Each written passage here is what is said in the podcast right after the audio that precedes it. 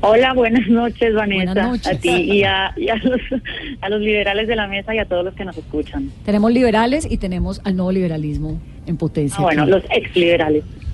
Los ex liberales, exacto. Catherine, ¿qué fue lo que pasó? ¿En qué momento le avisan a usted que le van a, le hacen una investigación por pánico financiero? ¿Cómo fue ese episodio? Bueno, yo no he sido notificada de nada hasta ahora, hay que decir eso. Y lo que pasó simplemente es que en redes sociales, desde hace varias semanas, eh, particularmente yo creo que a raíz de los audios del señor Pizano, que en paz descanse, muchos activistas de redes hemos venido promoviendo una movilización a favor de que el fiscal renuncie y a favor de cancelar los productos con el grupo Sarmiento Angulo y el grupo Aval. Y creemos que en una democracia en economía libre de mercado es absolutamente válido cortar relaciones con las empresas que no representan nuestros valores. Esto es toda una nueva corriente en el mundo. Esto no tiene nada que ver con pánico económico.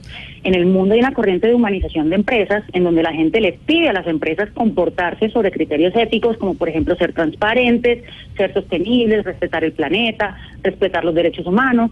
El Grupo Aval simplemente está en medio de una crisis reputacional por cuenta de sus propias actuaciones en donde los ciudadanos de manera legítima decimos no queremos relaciones con usted porque usted no nos representa con esas actuaciones cuestionables.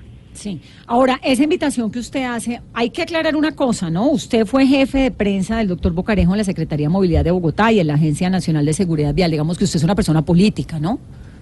Yo soy, yo he sido funcionaria pública, yo he sido activista política en temas de cultura ciudadana, yo soy de la línea de Mocus, he hecho activismo muchos años, digamos, con esta corriente política y en este momento del país me parece fundamental que los ciudadanos levantemos nuestra voz y le mandemos un mensaje, no solamente al Grupo Aval, sino al sistema financiero. No queremos abusos y queremos un comportamiento ético y en esa medida ustedes deben empezar a obedecer a esas nuevas demandas ciudadanas.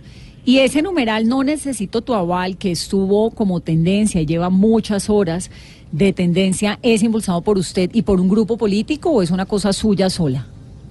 Hay que decir una cosa, el, el hashtag que más, digamos, encrispó eh, tanto a los medios como a las instituciones del Estado fue el del numeral no al Grupo Aval, que fue, eh, digamos, creado por la compañera también activista Mafia Carrascal. Es curioso que solamente les haya encrispado ese hashtag porque toca sus intereses económicos y hay que decir nuevamente, esto no tiene nada que ver con pánico financiero, esto simplemente es una protesta ética de los ciudadanos hacia una opción en Colombia para guardar el dinero. Vale decir que en Colombia no solamente existe el Grupo Aval, hay otros muchos bancos muy sólidos a donde los colombianos podemos llevar nuestro dinero. Catherine, pero ¿hay alguna tendencia política, algún impulso político detrás de ustedes, de usted y de Mafe Carrascal? Muy bien. Eh, muchos nos han dicho que somos mamertos, que obedecemos, eh, no sé, a la corriente política de Petro, y yo creo que quienes conocen mi activismo están absolutamente claros en que yo de petrista no tengo nada. Aquí hay ciudadanos de derecha, de izquierda, de centro, de arriba, de abajo.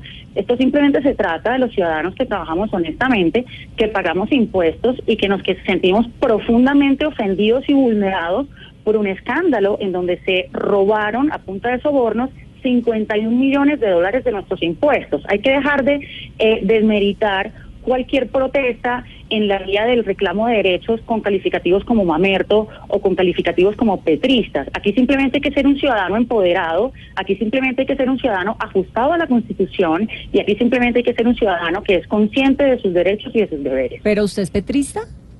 No, yo no soy petrista. Te dije ahorita que yo soy de la línea de Antanas Mocos y siempre siempre he hecho activismo con el Partido Verde y con Antanas Mocos. Por eso, y estos movimientos, y este movimiento, este hashtag, etcétera, ¿está impulsado también por la línea de Mocos? ¿O esto fue usted y Mafe y fue cogiendo fuerza con un montón de gente?